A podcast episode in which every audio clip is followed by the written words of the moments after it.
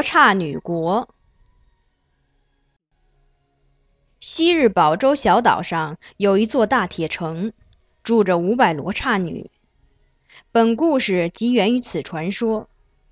宝州不知位于何处，被称作天竺的古印度有叫做宝州的地方，大概在今天印度半岛的最南端。本故事发生的地点罗刹岛，应该就是当时的狮子国。即现在散布在西兰岛附近的一座小岛。铁城位于小岛北端的低矮山丘上，称为铁城，并非铁柱之城，而是该城以铁锈色硬石建成。晴天在阳光下红光闪耀，阴天却是截然不同的阴郁黑色。到了月明之夜，全城看起来好像是在蓝色中微微撒了金粉，远方便能一眼望见。城楼上一年到头竖着两杆高旗，罗刹女们以此占卜凶吉。遇吉事，吉其动；遇凶事，凶其动。没有船只飘到小岛，罗刹女便变身美女。执香奏乐，去岸边迎接船只遭难的旅人，要到铁城热情款待，结下情缘。同宿后，见男人起了疑心，冷淡自己，罗刹女便立即将其投入铁牢并食之，习以为常。某年某月，城楼上极其大动，罗刹女们未曾见过极其如此摇动。从城楼望去，巨大的帆船搁浅在岸边，周围聚集的船夫不计其数。帆船明显破损，几根大小桅杆均已折断，船帆像海草般缠在桅杆上，随着海风飘动。罗刹女们接连登上铁城楼梯，眺望海滨，又接连下来，走到了楼梯中间的第七级，罗刹女们都变身美女。最前面的三十人执香花，之后三十人奏乐，随后者描眉涂唇，低眉俯首，妩媚的、静静的向海滩走去。前列的已到岸边，铁城台阶上的还在接连往下走，长长的队伍不见队尾。女人们各自邀请男子进入敞开的铁城大门。五百罗刹女只剩最后一个罗刹女王时，落难者一方也只剩下年轻的船长僧伽罗。五百罗刹女倾城而出，这在恶魔建成之后还是第一次。从那天起，僧伽罗便与罗刹女王住在了铁城宅邸，其他船员则在丘陵、山脚、海边建房而居。于是，小岛北端一带渐渐形成村落，热闹似都城。岛上的生活对船员们来说十分快乐，女人们想尽办法找来食物，海边有丰富的鱼虾，山坡上芳香扑鼻的浆果取之不尽。梦幻般愉悦的一个月过去了，男人们开始每天来往岸边，在年轻船长的指挥下修复破船。船体破损的厉害，谁也不知道究竟能否修好，回到远隔几百里汪洋的故土。岛上的日子到了第三个月，僧伽罗终于提议放弃原来的旧船，建造新船。提议得到了大家的同意。从此，男人们日渐忙碌起来，他们必须到丛林里去砍伐大树，运出来做成木材，再搭建成船。而当男人们结束劳作回到住处，女人们会极尽所能犒劳他们，比男人们以往所知的任何女人都温柔贤淑。即使男人只伤了一根手指，也会不惜把自己弄得伤痕累累，挺身去丛林，只为寻找一棵草药。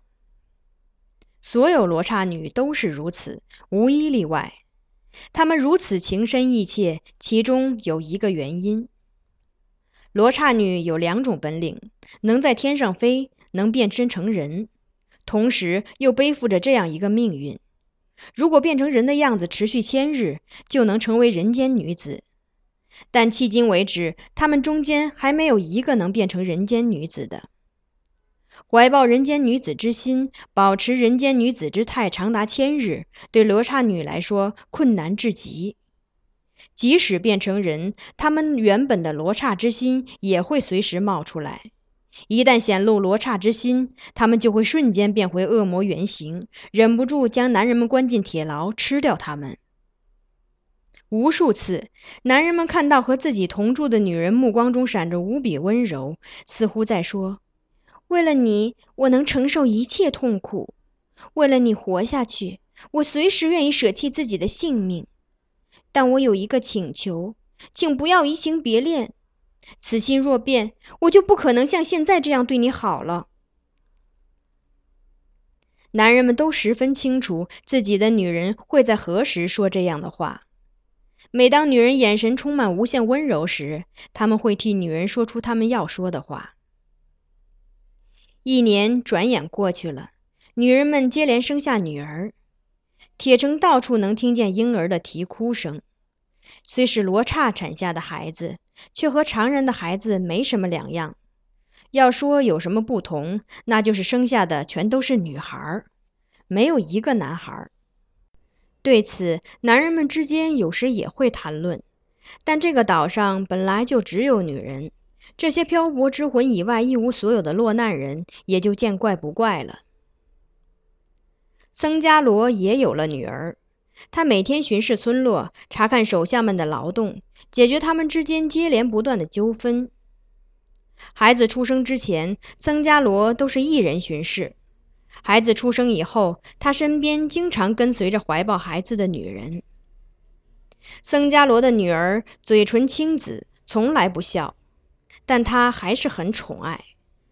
紫色嘴唇、从来不笑的不只是僧伽罗的孩子，其他孩子全都如此。男人们来到岛上一年到一年半之间，女人们接连都生下了孩子。从五百个女人几乎都做了母亲时开始，僧伽罗发现村落中发生了奇怪的现象，那就是手下经常和同居的女人双双消失。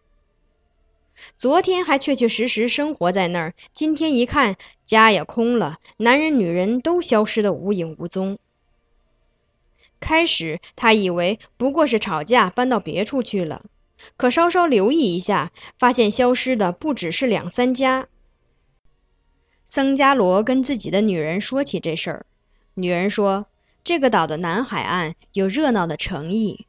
男人们大概是厌倦了这儿的生活，带上女人搬到那里去了。但去南海岸要穿越蟒蛇栖息的大片沼泽地，搬走的人可能全都死在路上了，派人去追也是徒劳。听女人这么一说，曾加罗也就相信了。在这个大铁城生活，虽说不愁吃喝，但也并不十分令人满足。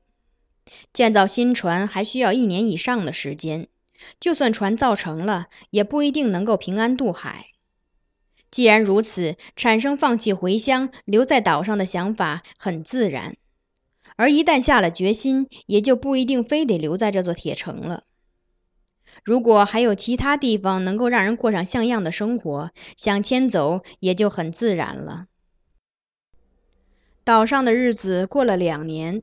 迁走的人已过半数，到了两年半时，已超过三分之二。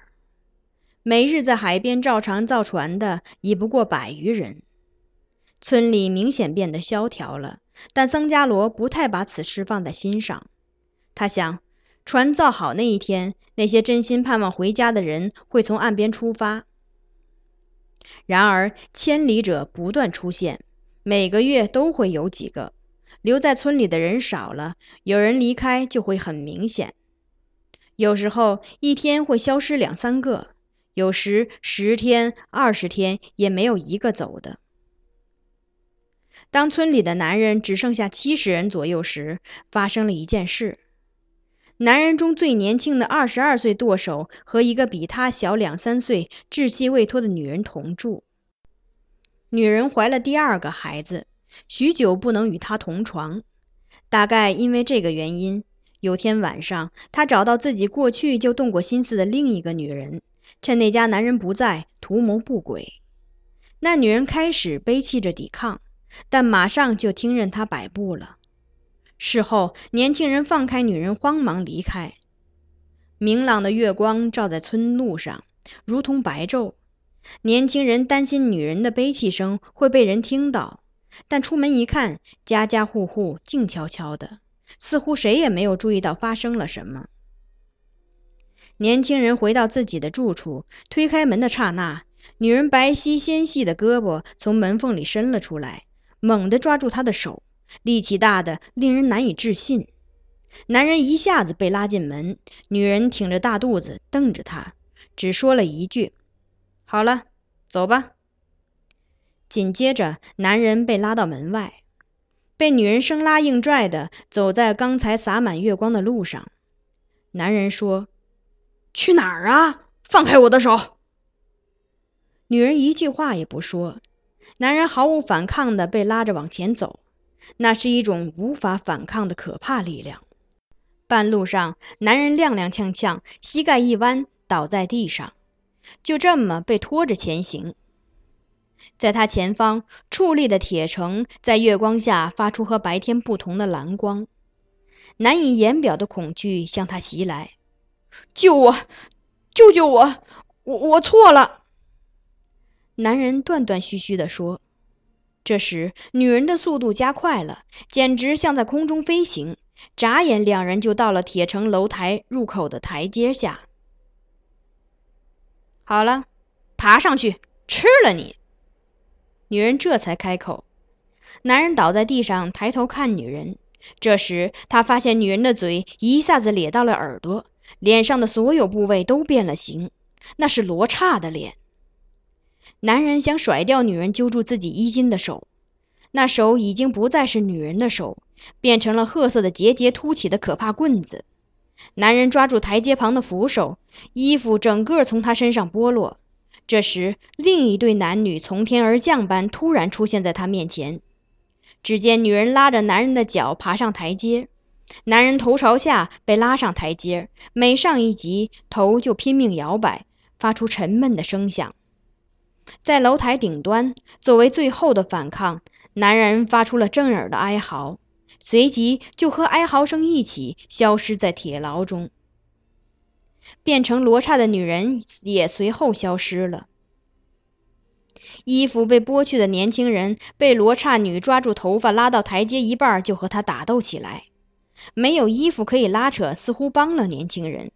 罗刹只能使劲拽着他的手在台阶上拉锯，胳膊像棍子一般伸直。最后，两人终于分开。年轻人翻着筋斗滚落到台阶下，年轻人失魂落魄，拼命逃跑。罗刹女出现在他身边，他一丝不挂的拼命喊叫，哀嚎着逃跑。跑到村口时晕倒了。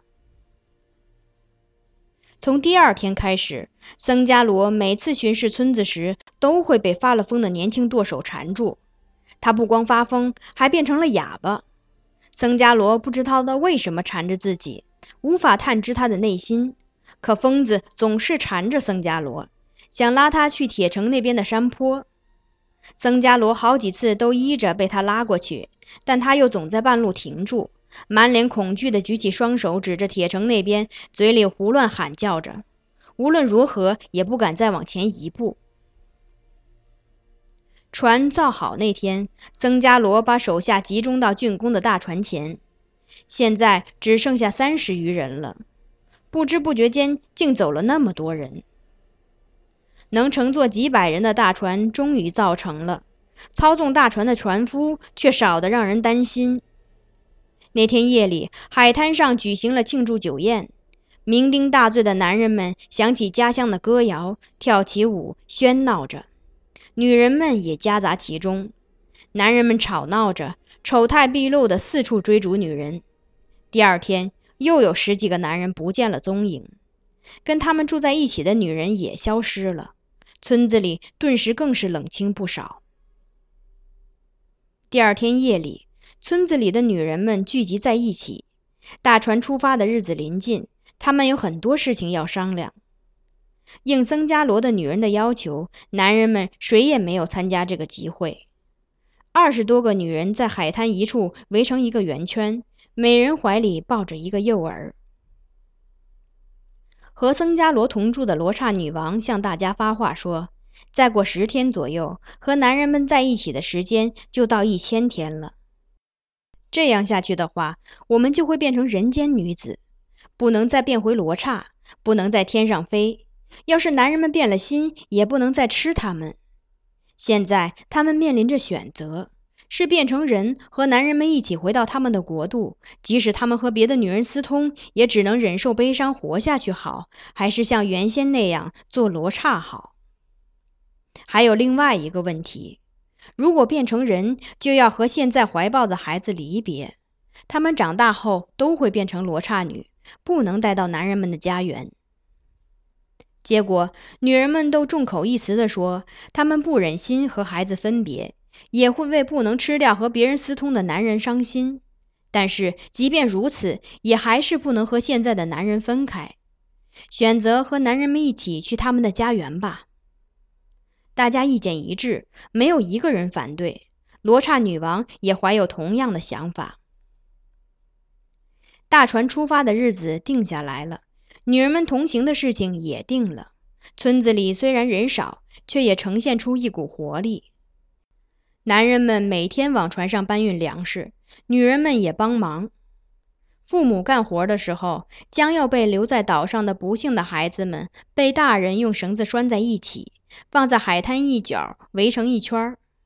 放在一起的孩子无法区别，都是一样的紫色嘴唇，一样的表情，一样不会笑。离出发只剩下两三天了。一晚，僧伽罗深夜巡视村子。以前他不会在晚上巡视，自从出发的日子定下来后，他开始巡夜。如果再有人离开，船只将无法操纵，他不许再有人溜走。曾伽罗在村里巡视一圈，刚要往回走，又被突然出现的疯狂舵手缠住。年轻舵手表情严肃，频频指向铁城楼台，嘴里叫着什么。僧伽罗发觉年轻疯子的神情此时不同寻常，第一次起念想想去铁城楼台看看。他在铁城的房子里住了三年，还从没有上过楼台。同居女人对他说：“这个岛上的人都认为楼台不吉利，千万不能上去。”他生性率直，不拘小节。一直听信女人的话，觉得没有必要特意去不祥之地看个究竟。然而这个夜晚，僧伽罗却第一次产生了上去看看的念头。站在白天赤红、月光下发蓝的铁城前，他穿过平时出入的大门，走向楼台台阶。四周一片异样的寂静，但僧伽罗是个大胆的人，没有一丝恐惧。他顺着台阶一级级上去，走了五六级，忽然似乎听见轻轻的救命声。声音从楼台上方传来。桑伽罗站住，竖起耳朵倾听，确定听见有人在喊救命，而且不是一两声。他又上了几级台阶，这时听到的是一个熟悉的、离开了很久的人的沙哑声音：“桑伽罗，我们都被关在这里，女人们都是可怕的罗刹。”你什么都不知道。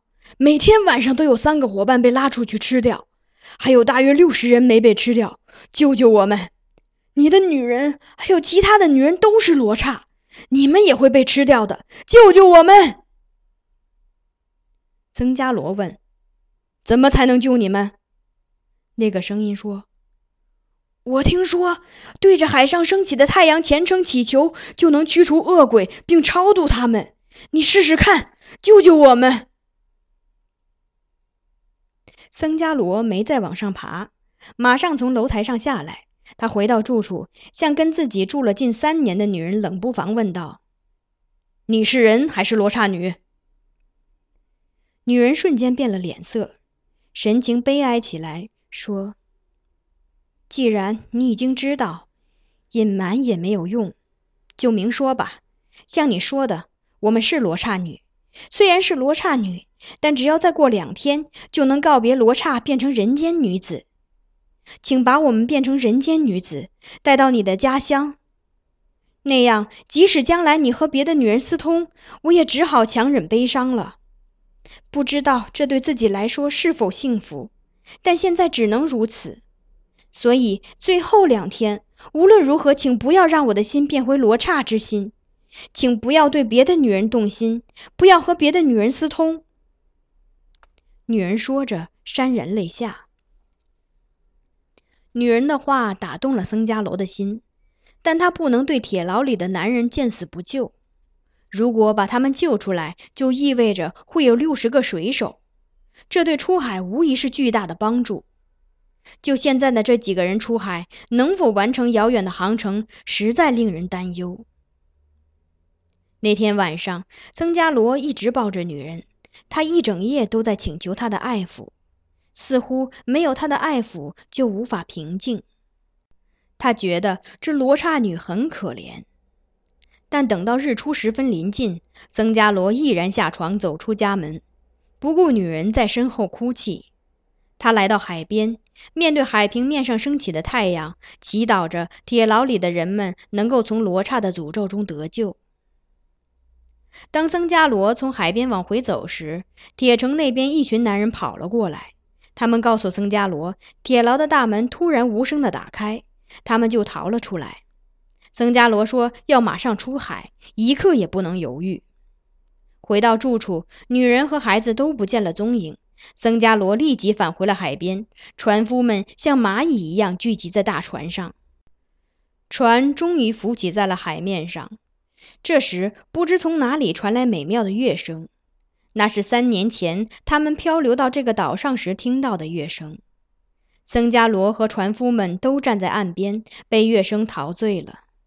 突然，岸边出现了一个女人，紧接着，女人们一个个出现，怀里都抱着各自的女孩。岸边立刻一片混乱，船夫们都开始忙着寻找自己的女人。僧伽罗大喊着阻止他们，可半数人就像是被线拉着似的向女人走去。刚才还被困在铁牢中的男人们，也有一半去了女人那边。他们朝女人走去，向僧伽罗点头示意时，脸上的表情分明在说：“也许还会被吃掉，但也没办法了。”僧伽罗的船在骚乱中离开了海岸，他听见罗刹女王那里传来凄厉的悲嚎，觉得自己的身心几乎都要以难以置信的力量飞到她身边。他口中念着咒语，拼命忍住不往海岸那边看。故事到这里就结束了。逃离罗刹女国的僧伽罗，还有留在岛上的船夫们，后来如何，没有了下文。